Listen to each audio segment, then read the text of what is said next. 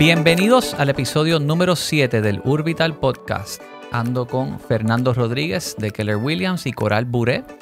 Me acompaña también Rafa Oyer, inversionista, propietario del Hotel Casablanca, vecino del Viejo San Juan y líder comunitario de la Fundación ACOBI de Comerciantes del Viejo San Juan. Conversamos sobre la movilidad y el transporte colectivo en la ciudad y cómo hacerla más amigable para los que caminan.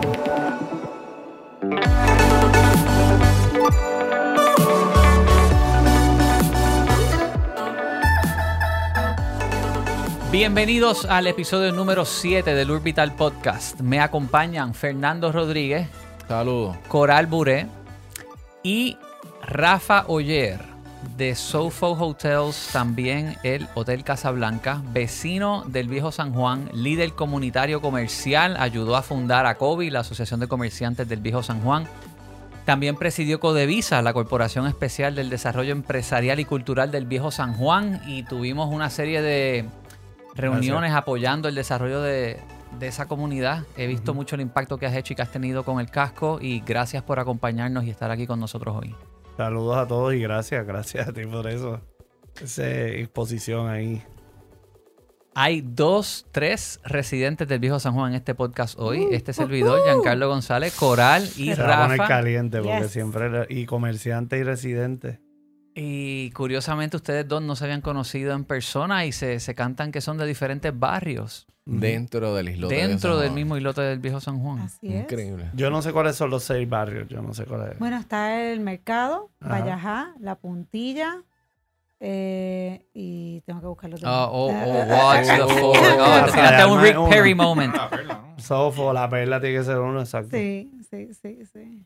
Yo siempre lo he visto más como Uptown y Eso Downtown. Para mí, Uptown, cualquier cosa de la calle Sol para La- arriba. No, de la Sol para arriba, La Uptown. sol, la sol es bien residencial. Y de la San Francisco para abajo es Downtown. Pero es la luna la que usualmente hasta el mismo municipio dice. La luna, luna, para la arriba, la, luna, que la divide porque ya. Correcto, de la luna para Es arriba. la, Bueno. esa es la frontera. Corrijo, son siete barrios del Viejo San Juan. Vallajá, Catedral, Ajá. que es a donde pertenezco yo. Marina, Mercado, Puerta de Tierra, San Cristóbal, San Francisco. ¿Y dónde está, dónde está Rafa? ¿Dónde estás tú? En San Francisco será. Pues O sí. catedral, pero yo estoy cerca también. ¿Y a cuál pertenezco yo? Tú tú eres, estás tú eres catedral, catedral, tú eres Tú estás al lado. catedral. Tira una piedra y Yo cae. pensé que yo era Fortaleza, estoy tan al lado de Pipo. También. Te van a llevar. No. Fortaleza no es uno, San Tú Francisco. no eres primo de Pipo, papi. yo. No, nada que ver. No relation. Primo lejano. Están cayendo todos. Te van a negar seven times.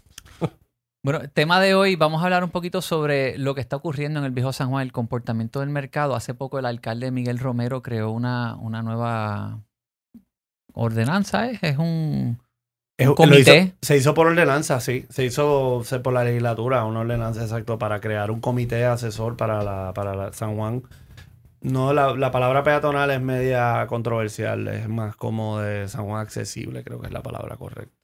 Correcto, quizás una idea de cómo reducimos el footprint de los automóviles en el casco, cómo vamos haciendo la ciudad un poquito más amigable al peatón, a caminarla, con esa idea en mente, ¿no? Sí. Yo sé que hasta, hasta hace un tiempo, hace varios años atrás, pero tú manejabas a través de Codevisa el trolley, Sí. que le daba la vuelta por el mismo casco. Habían problemas porque los fondos federales que te ayudaban a traer el trolley no cubrían el empleado que guiaba el trolley. Entonces eh, había que haber un pareo del municipio. Esto de la época de Santini, creo que es. Desde antes, sí, yo creo que sí, el acuerdo. Entonces, Mucho antes que yo, yo llevo 10 años allí, así que no. ah, y eso estaba antes. Yo entré cuando entró Yulín, exacto. Ok. Pues yo vivía afuera, exacto. El reto entonces es cómo se mantiene ese empleado guiando el trolley. Después, con el tiempo, los trolleys empiezan a dañarse. Ajá. Era un problema mantenerlos, tampoco había dinero para arreglarlo. Y Rafa, muy creativamente, dice, bueno, no hay fondos para pagarle al chofer del trolley y estos trolleys no están funcionando. Para el carro, los, los choferes habían, era el, el vehículo era el problema, exacto. El combustible y el mantenimiento. El combustible y mantenimiento. Entonces Rafa dice, pues vamos a comprar carritos de golf. Y entonces esos carritos de golf los pintaron de amarillo, se llamaban Free Rides. Garita Ga- Free Ride. Garita Free Rides. Esto fue por Codevisa, una- un esfuerzo completamente innovador de Independiente, sí. independiente. Y entonces se le da propina a los que estén guiando el carrito. Y de esa manera. Opcional porque es gratuito, exacto. Ujú. Si te tratan bien, decimos nosotros. Luego vino la pandemia y hubo, se le puso los, los, los plásticos, Los separadores. los acrílicos para que fuera un Y poquito siguió más. operando. Y Sí, Cerramos como tres meses, sí. Es como un point to point. La diferencia es que el trolley, mucha gente dice, ah, quitaron el trolley y pusieron los carritos. No, no fue así. La- era un, se supone que fuera un servicio suplementario. Inclusive hasta independiente. Podía ser como un Uber, como una mini versión de Uber. Y así es ahora mismo. Tú te montas en el carrito y a diferencia del trolley que tienes que esperar a que te lleve a dar la vuelta, depende de dónde lo, lo agarras, pues él te va a llevar, él hace, trata, el chofer trata de hacer una ruta y te lleva a donde tú quieres ir, ¿sabes? De gratuito. Y con tus compras, lo que sea. Siempre y cuando no quites un espacio a alguien, te llevan. De hecho, te esperan. Muchas veces está el carrito esperando cuando sales del Supermax. ¿De verdad? Sí, ellos tratan Sí. de, nosotros lo tratamos de decir que ellos, ellos saben, ellos, ellos les gusta, ellos se aburren. Lo bueno es que ellos se aburren, saben, por la propina ayuda a mejorar el servicio. Es legal y todo, pero en verdad la, la nómina de ellos se le paga full nómina con, con beneficios y todo, es por fondos federales que están diseñados en verdad para transportar mucha gente. Lo que pasa es que no, el municipio Codevisa no tiene los recursos para poner trolley. Eso lo- son bien costosos. Cuando se rompen, cogen, o sea, ellos se dañan mucho, por, aunque sean hasta nuevos. El Claro, mantenimiento el- es bien costoso. El adoquín, los Ah, eh, sí, en eh, en- Y afecta. yo pensaría que, que en ese sentido el- el- la solución del carrito de golf es mucho más, eh, más friendly para También. la ciudad. Eso es lo que yo Porque pienso ocupa menos espacio, porque es más pequeño, es menos pesado. Sí, pero no es suficiente. O sea, eh, Bueno, eh, pero eh, quizás eh, la solución no es crear algo más grande, sino más de lo que funciona. Exacto. Más carritos, 20 carritos. carritos más o carritos más grandes. Sí. Yo te he dicho, nosotros no compramos carritos más grandes, que es algo que me hubiese gustado hacer, pero porque conseguimos, como era la primera vez, como era el lanzamiento, yo quería algo que, que fuera duradero. Y por eso no cogimos un carrito limosina. El mismo manufacturero, bueno, el suplidor nos dijo, mira, el carrito limosina le vas a dar pelo y se te va a partir en dos. Literalmente él me lo dice, porque ellos cogen el chasis, lo pican y lo estiran. Ah. Por lo menos Ah. esos carritos. Y me dijo, pues si compraba uno en China, yo averigüé y también el feedback era muy malo. Uno eléctrico, yo dije, te va a dejar a mitad subiendo una cuesta Sí. inaceptable. No. Aunque lo cargue, porque es que no hay break.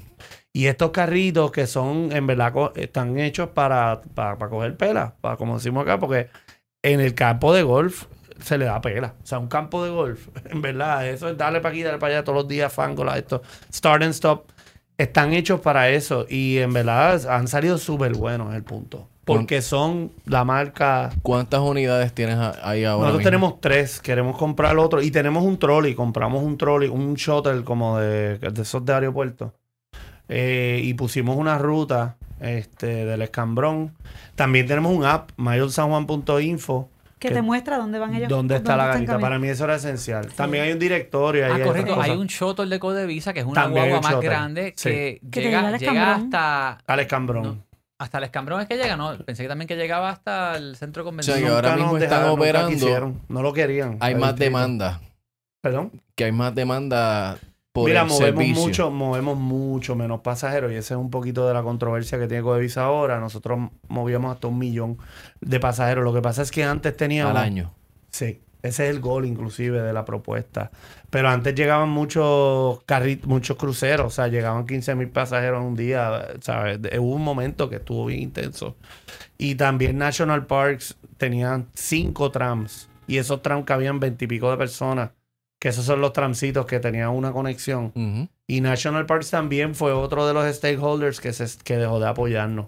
Cuando la partida del superintendente, que en paz descanse, Walter Chávez, que merece también reconocimiento porque él fue el que apoyó muchísimo el sistema de transportación gratuita de parte de National Park, que son los mo- el Morro y Sound. Ujú. Ellos son una agencia federal al ser parques nacionales. Ah, Para los que no sabía saben. ellos- no sabía que ellos habían jugado un rol en apoyar. Sí, esos eran de ellos. Ellos ponían esos vehículos con ese combustible y nosotros poníamos los choferes. Entonces el municipio ponía los, tro- los trolleys verdes y por eso habían diferentes estilos. Y entre esos teníamos cuatro trolleys verdes y cinco de esos. O sea, movíamos un montón de gente. Y más cuando épocas pico de turistas eran, ¿verdad? Si queremos hablar de hacer el viejo San Juan más amigable para que se pueda caminar, el, el tema medular es la movilidad. Sí. ¿Dónde estamos ahora y versus dónde quieres llegar? Más allá de comprar un carrito adicional, ¿qué sería para ti el, un avance significativo que nos pondría, a cinco años? ¿Cuál sería la utopia para ti? eh, para mí, dos, eh, ser 100, 100 cosas, pero yo pienso, yo estoy apoyando mucho ahora y hay un poquito de, lo veo medio difícil, así que estoy tratando de hacer esa batalla, porque aquí todo es una batalla para lograr una cosa. Eh, yo quiero hacer una, un lote de transbordo, eh, que es básicamente un área, de- un espacio de parking donde tú tienes como unas reglas donde solamente puedes parar cinco minutos como el aeropuerto. Y el lote que- que tenía identificado está al lado de San Juan Los Puertos, del Banco Popular. Y es al lado de los estacionamientos y puedes crear un flujo de tráfico ahí, por ejemplo, para Ubers, cuando hay eventos y cosas que te lleven solamente ahí. Dentro de la ciudad, los carritos se pudieran usar eso como un punto de enfoque y nutrir. O sea, que eso puede traer gente solamente ahí. Puedes traer las guaguas, hay camiones también puedes tener. En San Juan no hay un espacio, un lote que tú digas, pues cuando vas a recibir una mudanza, el camión a veces tiene que esperar en lo que, whatever, el, Sí. los suplidores de los comercios. No hay un, un espacio, no hay un espacio designado. Y eso lo necesita para tú primero empezar a decir, voy a cerrar calles. Pues tú tienes que poner la infraestructura. Y eso es lo que yo estoy empujando ahora mismo. Obviamente, pues exacto, más carritos. Yo los carritos lo que lo haría sería como Uber. A mí me hubiera gustado hacerlo que cualquier persona lo pueda alquilar y yo te doy los carritos y tú, y tú lo guías y, lo guías por lo que vas a cobrar. ¿Sabes? Hacer una aplicación un dólar por ride. Y entonces se le paga a la persona que lo guíe. Lo- Un universitario viene dos horas, lo coge y lo guía. Entonces, algo así, una idea loca, pero futura de que para entonces yo poder comprar más carritos en Scale It Up. De una manera que tú dejes los carros fuera de la ciudad y hayan carritos de golf por todos lados. Y si tú, nada más con ocho carritos, yo te voy a decir, con ocho carritos de cinco pasajeros, tú vas a sentir que siempre vas a ver un carrito. Porque si están todos operando, o sea que no es mucho, tú necesitas 100. Dejar, cuando tú dices dejar todos los carros fuera de la ciudad, ¿hablamos de los que trabajan en el viejo San Bueno. Juan que dejen los carros, los residentes o ambos? Ese tema es sensitivo, ¿verdad? Porque ese no, nunca Claro. se van a dejar fuera. Yo, Es que yo, no veo factible viviendo No, allí no se como yo no puedo tener mi carro no, no, claro. con lluvia, las nenas. Eh, también veo retos con el que me viene a dar servicio del aire, el que me viene a dar servicio de algún tipo de reparación, plomería, cómo llegan a dejar las cosas frente a mi casa. De acuerdo. Pero puedo ver también el que trabaja en el casco, el que es trabaja de mesero, trabaja de asesor en, en la fortaleza o en, el, o en la alcaldía, que estaciona muchas veces alrededor de la plaza de armas. ¿Necesitan estacionar ahí? Pueden estacionar en un punto donde entonces hay carritos que los... estacionen en un punto de transbordo Claro. y, se le, da la... Y que. Sí. Yo como residente te digo que odio esa idea, porque es que yo, no, uno llega a la casa y uno se quiere estacionar al frente. Pero, y lo que tú dices de dejar las compras y dejarlas. Yo pago un parking y está a dos cuadras de mi casa en la catedral. Y si veo parking al frente de mi casa, me parqueo siempre. Y, co- y los carros le dan, los rayan y todo. Pero, pero, o sea, estoy contigo. O sea, necesitamos eso para la gente que visita. Más que nada. Claro, más Yo creo que que hay que eh, mirar las, las ciudades peatonales que donde sí funciona, donde sí ha funcionado y está funcionando, ver cómo lo han logrado Sí. y estudiar eso, porque digo, eh, no sé, yo estuve hace unos años en Pontevedra, en, en España, y yo no sé, yo, yo leí en algún lado que era de las ciudades más grandes full peatonal, pero yo recuerdo cuando yo estaba allí, salen, o sea, como que ciertas calles tienen unos- como Unos unos- volardo. ¿Cómo se llama eso? Unos volardos. Volardo. Que, que con, como con stickers. se. Exacto. Sí, o sea que y vive, y vive mucha gente para los residentes. Y ahí yo vi viejos, bebés, Sí. mujeres Se preñadas. puede o sea, hacer.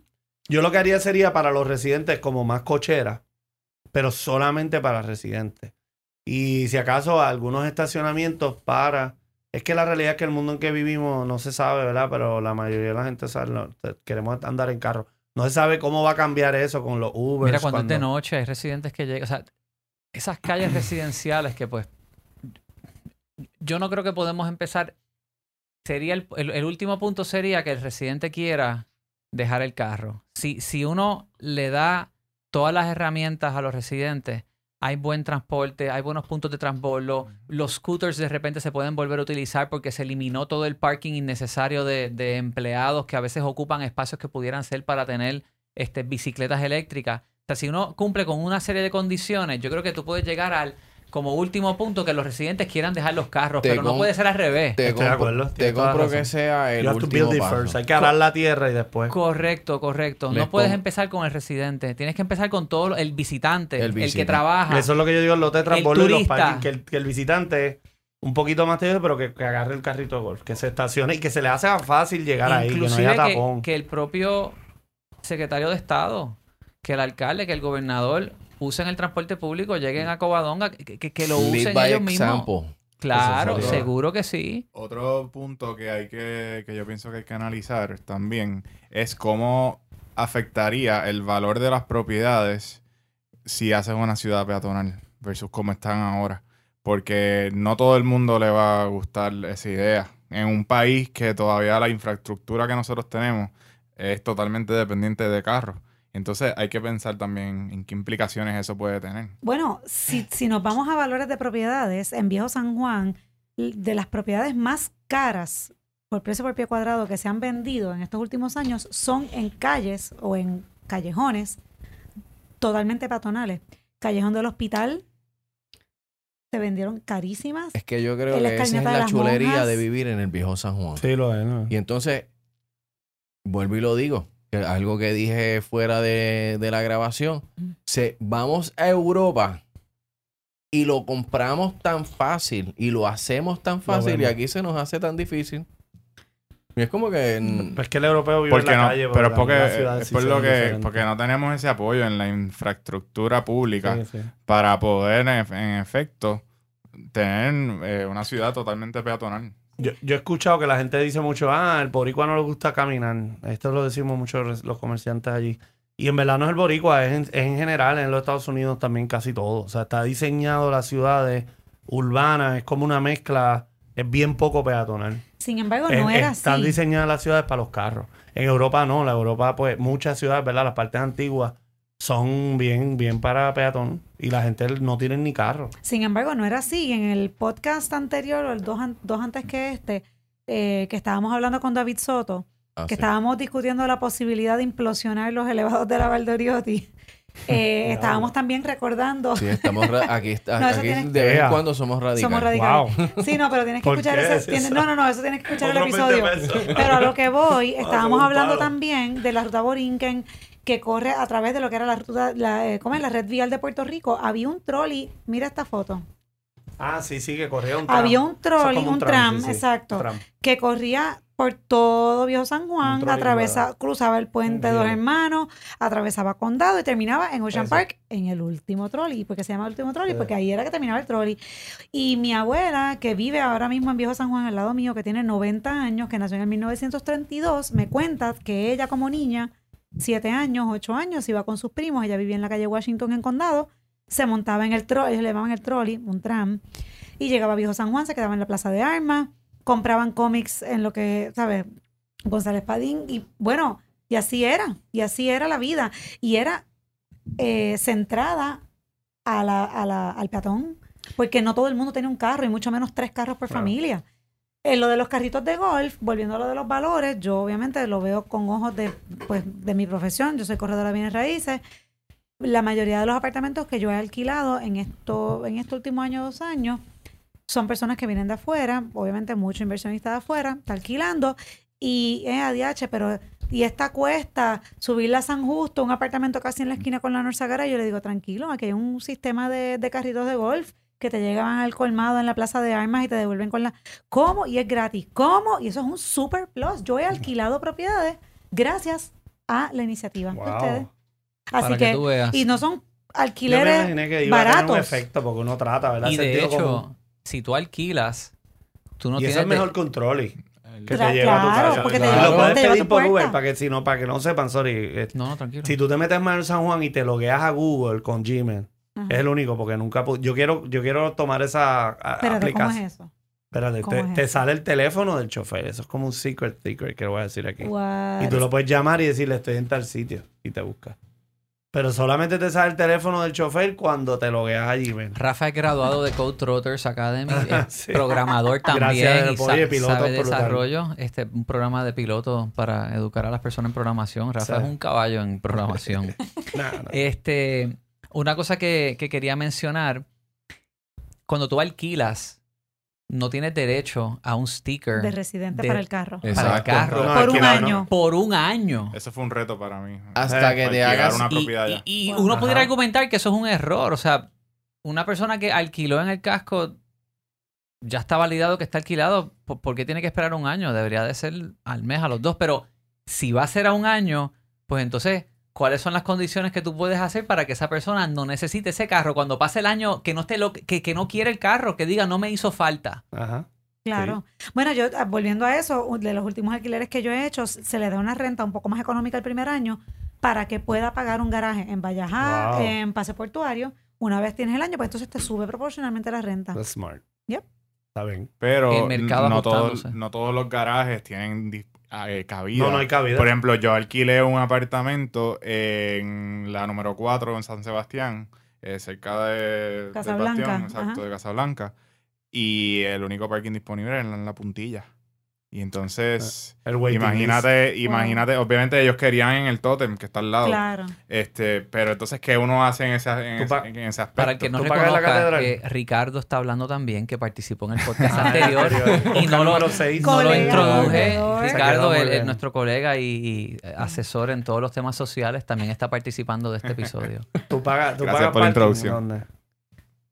No, nosotros se paga uno en la catedral, pero no lo uso porque la calle nuestra Es cómoda. muchas Sí, veces es verdad. de verdad que Porque se es casi sin salida por lo de la por Fortaleza. Es como muy poco transitada y Es muy poco transitada. residencial. Está bien pegada, correcto. Es Eh, una, eh, sí, es un híbrido entre una. Yo iba a añadir en la Sanse, este, eh, digo, me vi cambiando un poquito el tema, además de los parking, eh, los waiting lists en la catedral, no, ya, Ya que- no hay. no, no, y no los quieren. Si, No. si se van, no los llenan, porque ellos quieren ah, llenar más Paid parking. el paid parking. Eso desde que se vendió, ¿verdad?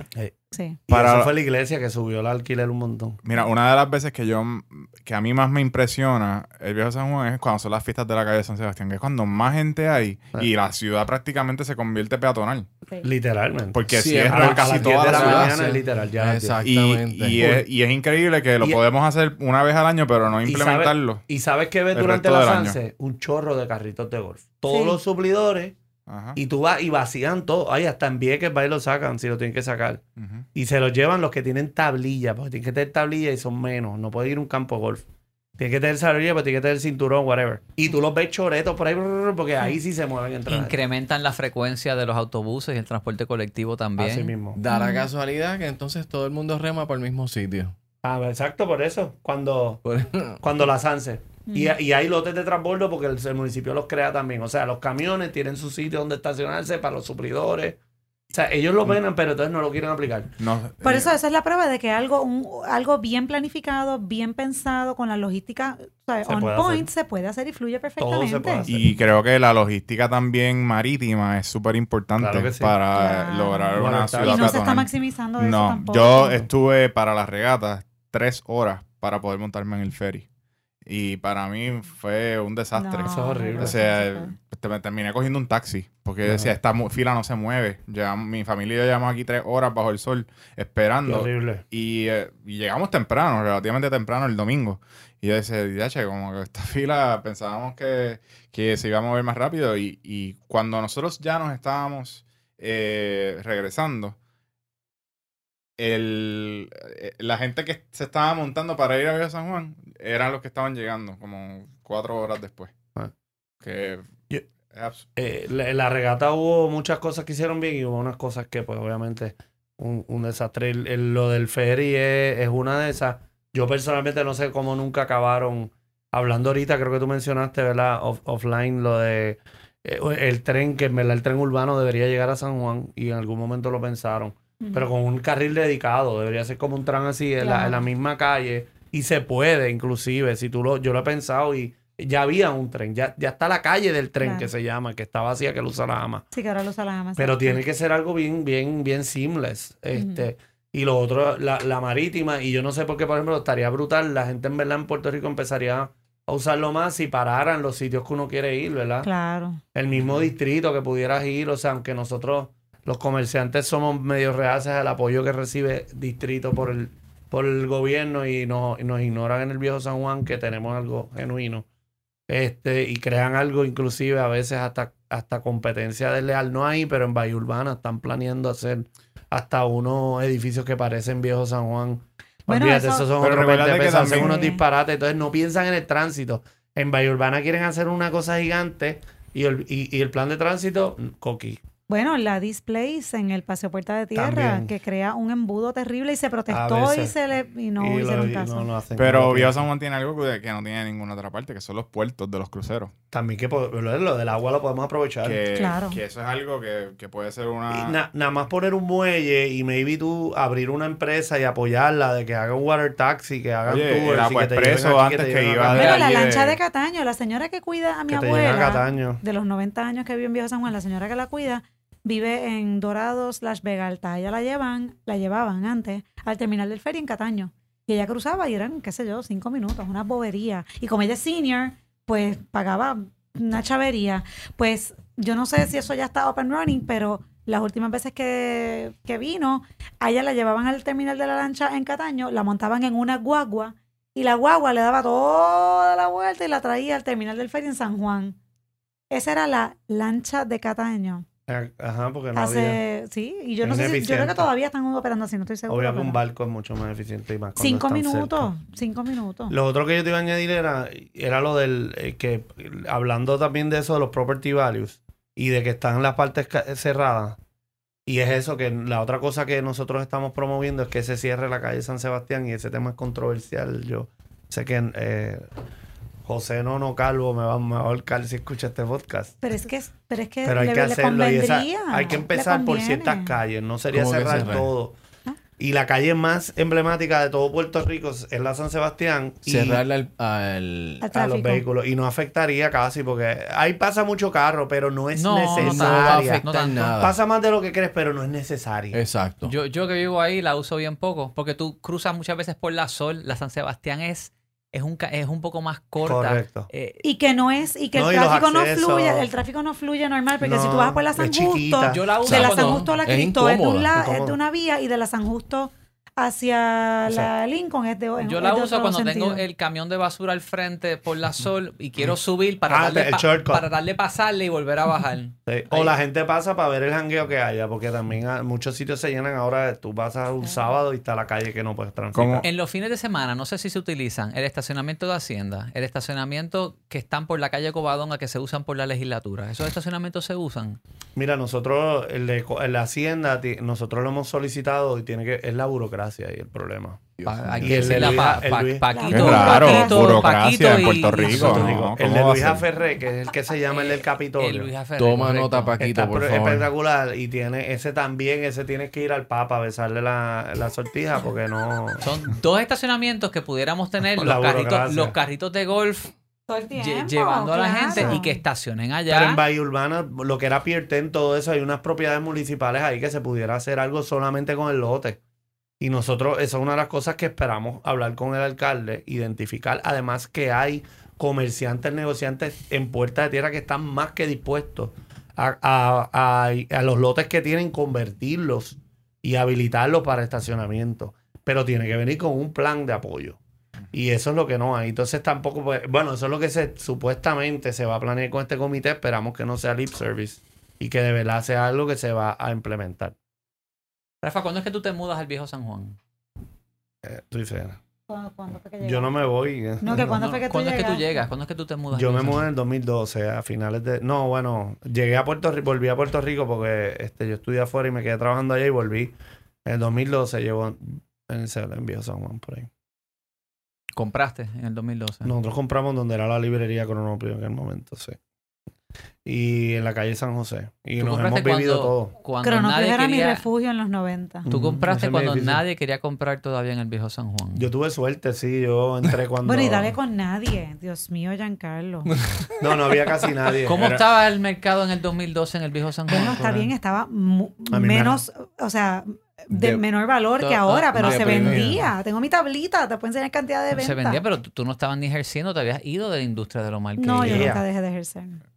Bueno, pero no estabas dedicada a eso. Bueno, pero tengo la tablita to prove it. Yo siempre hay ventas, pero yo te estoy con tu punto. Yo no hubiera podido comprar el hotel en el precio que compré. En aquel momento, aún cuatro años después de la debacle de la burbuja, de lo, del financial crisis, de los swap derivatives, los credit derivatives, whatever. Lehman Brothers y todo ese revolú, que Western Bank eh, lo eh, fue, Lo eh, liquidaron. Banco Popular lo fuerzan a comprar Western Bank, o forzado. Correcto. El hotel que yo compré, Casablanca, en aquel momento, era una de las propiedades tóxicas, que debía más del doble de lo que Ah. Debía. Sí. Y eso fue un short sale. O sea que yo entré ahí y yo pude negociar con el banco y me arrancaron el brazo. Porque es que como que era como nadie estaba comprando. Pero la propiedad estaba upside down. eh, estaba perdiendo dinero. Él estaba esto de, que- de quebrar y le habían cerrado otro hotel. Ese es otro momento. Hace un Pero año ve- vendieron un edificio hueco, vacío. En 12.1 12 millones y para hacer un hotel de Wow. 50 habitaciones lo compró un loco porque eso, o sea, los números no dan, eso te lo digo yo, que lo sé. O sea, el tipo le va a tener que meter 5 millones y no sabe, pero Pero me Lo que gusta pasa es que tiene unos incentivos que no tenemos nosotros, pero eso, de eso podemos hablar en otro podcast. eso es verdad, el 40%. Pero igual, eh, eso se acaba, tú sabes, porque eso you Mm. cannot, you cannot. ¿sabes? No es el mismo Solamente lo puedes vender para adelante. Sí, Pero Eh, digo, hay, cuenta- hay, porque todos recibimos no- los créditos. No se Claro. escuchan las historias de puertorriqueños atrevidos que en el momento oportuno pudieron tener la oportunidad y la ejecutaron y se les dio. O sea, que qué bueno que, ¿Qué pasó que eso? te pasó a Sí, ti. bueno, es serendipity. Yo no era ni, yo no era ni hotelero, o sea, yo soy ingeniero, imagínate. Eh, un ejemplo de un- una zona en San Juan, no Viejo San Juan, y, y- pero lo voy a volver a conectar con Viejo San Juan, de cómo está el mercado ahora en este lugar, a como era Viejo San Juan antes, no al mismo extremo, ¿verdad? Pero es la zona de Río Piedra. Río Piedra tiene mucho, muchas áreas, hay muchos inversionistas viniendo al área de Río Piedra Sí. este, comprando edificios. Este, y poco a poco está viendo un resurgir eh, dentro de Río Piedra. Lo sé porque yo vivo cerca de esta área. Eso llevan Este, tratando muchísimo. Y, y yo sé que fue una de las promesas del alcalde, este, como que revitalizar el área de, de la zona de Río Piedra. Todavía falta mucho. Este, pero que lo importante es saber reconocer cuando en eso hiciste bien, que reconociste que viste el potencial Ah, no, en el 2012, aun, aun cuando el mercado estaba malo, que no necesariamente que el mercado esté malo en un momento significa que es una mala inversión, al revés, cuando más uno debe estar comprando. Eso es un, me recuerda a un libro, hay un libro de eso que se- es cortito, no- The Market Cycle, que habla de eso. Que es como este. Sí, que cuando, cuando las cosas están malas, todo el mundo, la mentalidad, es bien difícil romper la mentalidad y decir, ok, pero siempre es cíclico. Y es Claro. como que tú tienes que decir, ok, cuando tú identificas estoy en un down cycle, ahí es que tienes que invertir. Obviamente, no cuando estás bajando, tratar de timearlo, pero eso es lo que ahí es que es el risk reward. Eso mismo. Y ahora estamos en un off cycle, es un seller's market y también hay que reconocer lo mismo, o sea, es como los criptos, como que nadie quería vender cuando está arriba, todo el mundo quiere comprar, pero entonces ahora baja y está todo el mundo asustado. Y los Ahora es que hay que estar comprando todos los Yo, días. yo creo que de verdad, yo, yo creo que esa propiedad de San Juan fue el red flag. Ya ahí cuando tú la ves, tú dices, "E- esta es la que ya de aquí no, no va para arriba más. Porque esa, esa es la que todo el mundo habla. Bueno, lo que pasa es que o sea, 12 millones suena como un montón de dinero y ciertamente lo es, pero ese edificio tiene 50 mil pies cuadrados, está en la Plaza de Armas, está frente al Departamento de Estado, frente a la alcaldía. No. ¿Segura? Tendría, tendría, mira, ¿Segura? tendría puesta otras pantallas Exacto. y otras sortijas. No, no, no, pero, Se fue muy eh, o sea, yo conozco el edificio porque yo vivo al lado. Yo soy la vecina del lado de ese edificio. Yo sé. Y, y este- o sea, no hay, ¿tú quieres un edificio de 50 mil pies cuadrados en Viejo San Juan? Hmm. Pues ese es, no hay otro. Pero el mío, yo te lo vendo. Si me va a pagar eso, me va a cagar eso. Pero yo- no son 50 mil pies Para que cuadrados. sepas, hace menos de dos años yo estaba vendiendo, que ya no lo vendo porque me decidí prepandemia. Se cayó mi deal por la pandemia. Yo estaba vendiendo mi, mi hotel 57 habitaciones, acceso a dos calles. Casablanca. Casa Blanca. Y por menos que eso. Pero es lo que te digo, por eso. Y en, en base a revenues. Lo estaba vendiendo por la pandemia. Y No antes. Antes, Antes, de. antes, porque yo me quiero meter en software y yo dije, ah, olvídate de esto. Yo Me dio un arranque, pero ya no. Vino la pandemia y uno, chacho, me tuve que enrollar las mangas ahí y dije, no, para. También había pasado María, habían pasado muchas cosas que dije, diablo, esto es tan fuerte porque María fue bien fuerte. Y después vinieron las protestas y me entró un arranque como que dije, diablo, ya está. No, ser comerciante en Puerto Rico es bien difícil. La gente, es digo, un si hay- extremo. Paga, paga. Full. Oye, paga, Full. porque paga, claro. O sea, si eres bueno, pero no es fácil. O sea, obviamente es risk reward, pero, pero este es estresante, no es fácil. Bueno, eh, Rafa, gracias por toda la, la participación. Ya se nos acaba el tiempo, pero tenemos reunión mañana. Nos vemos allí. Vamos a hablar allí a ver. Éxito.